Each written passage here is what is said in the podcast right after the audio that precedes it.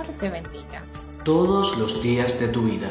Mientras te preparas para la misa, el Señor se acerca, te encuentra, se pone delante de ti y con sus manos en tus oídos te dice, Efeta.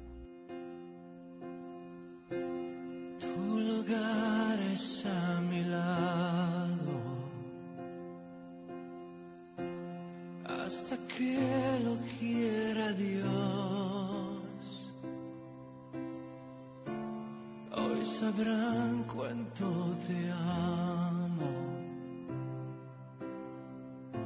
Cuando por fin seamos dos. Y nunca estuve tan seguro de amar así sin condición.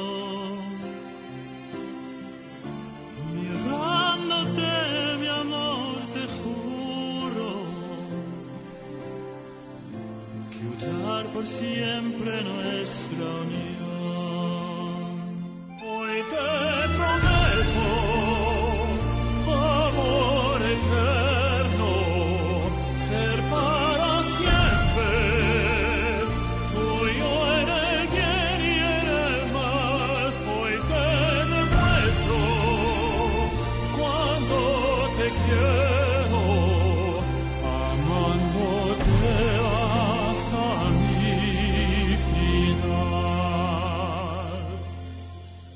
Vivir la vida que Dios nos ha regalado es un constante darse. Esa entrega consciente y coherente se compara, no pocas veces, con una suerte de locura espiritual. Por ejemplo, San Alberto Hurtado dice, sé un loco de amor, solo para esto sirve la vida. Lo difícil es conseguir hacer cotidiano ese propósito, convertirlo en obra. Darse a la persona amada cada día es solo posible por medio del encuentro primigenio con Dios. Un matrimonio cubano conocido por su servicio a la familia y a las parejas, en su podcast semanal Conversando contigo, insiste en la importancia de elegir amar al otro y recomienda verbalizarlo cada mañana, incluso en los momentos de conflicto. Hoy, ahora, yo elijo amar. Esa elección del amor vale para las parejas de novios, matrimonios, en la relación con los padres y abuelos, con los hijos y hermanos, con los amigos, con tu sacerdote, tus hermanos de comunidad, con tu jefe y tus subordinados, tus pacientes, tus alumnos y formadores. Además, y especialmente, vale contigo mismo, porque el amor propio es también puesto a prueba cada día. Es un ejercicio muy útil que en su repetición no vence.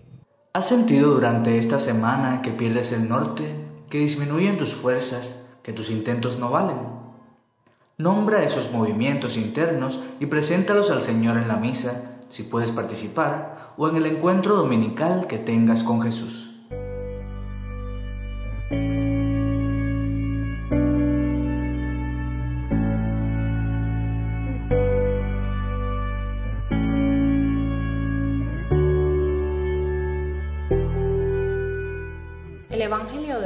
Dice que en aquel tiempo Jesús respondió a sus discípulos la pregunta, ¿le es lícito a un hombre divorciarse de su esposa?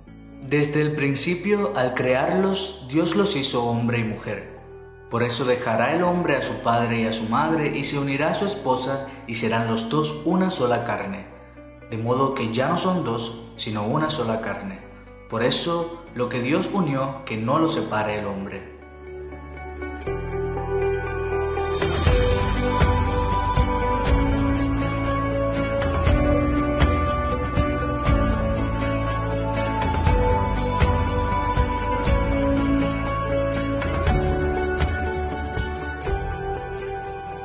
Los fariseos preguntan si es posible una separación. Jesús responde lo que ya está en la escritura, lo que Dios ha unido, que no lo separe el hombre. En nuestras relaciones personales terminamos por encontrar algún día a la persona de la cual nos enamoramos y entonces empieza una historia que puede culminar de muchas maneras. Una es el matrimonio, pero ¿qué nos preocupa a los jóvenes a la hora de decidirnos por el matrimonio? Suele preocuparnos el futuro, si lo conseguiremos, si el amor pasional del principio durará para siempre. Pero sobre todo nos preocupa la duda de si podremos superar las crisis. Y es aquí donde el corazón no se llega a dar por completo. Nos acostumbramos a no darnos por completo. Vivir a medias, a mitad, a casi casi, pero no completamente. En esto y en todo. Cualquier vida que vivamos, solteros, casados, consagrados o dedicados al trabajo o alguna profesión, ha de ser una vida enraizada en algo más allá de nosotros mismos. Cristo. No se vive bien si no nos atrevemos y arriesgamos a seguir metas altas, a ser quien queremos ser, a vivir la voluntad de Dios a cualquier precio, a entregarle el corazón a la persona que amo sin dejar un pedazo escondido. Seremos felices si lo entregamos todo, si nos damos totalmente. El matrimonio es el acto de darse sin prejuicios y sin quedarse nada, es compartir anhelos y necesidades, es disponerse para escuchar, es preguntar cómo estás y decirte cómo estoy, es abrirse a proyectos y amistades que dejen respirar la relación. Algo de tal magnitud de amor y de espíritu merece cuidarse para siempre. Por eso no tengamos miedo a regalarle todo a otro u otra y que sea Cristo quien reine siempre entre los dos.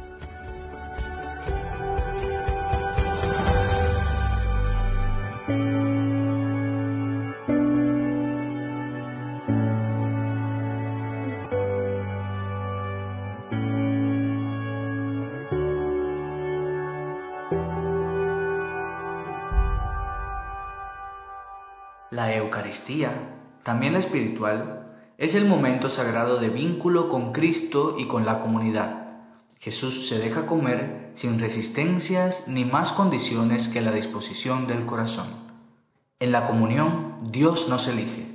Dispongámonos a recibirlo desde el silencio interior para que Él nos haga su sagrario.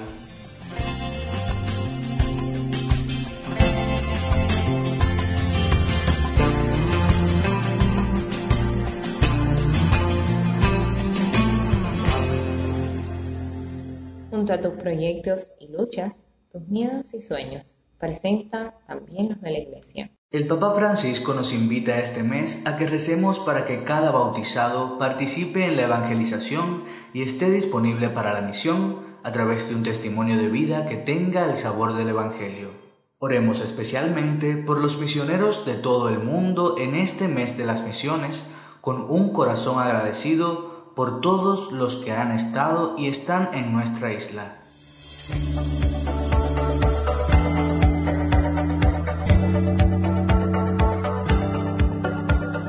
Dios Todopoderoso y Eterno, que en la sobreabundancia de tu amor sobrepases los méritos y aun los deseos de quienes te suplican, derrama sobre nosotros tu misericordia, para que libre nuestra conciencia de toda inquietud y nos concedas aún aquello que no nos atrevemos a pedir. Por nuestro Señor Jesucristo, tu Hijo, que vive y reina contigo en la unidad del Espíritu Santo y es Dios, por los siglos de los siglos. Amén.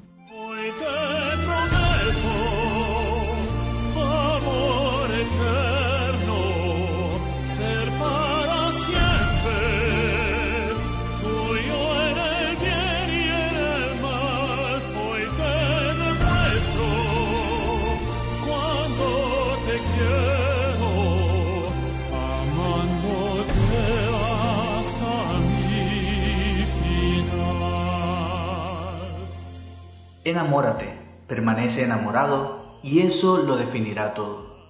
Que el Señor nos conceda la gracia de vivir en un constante darnos en el amor.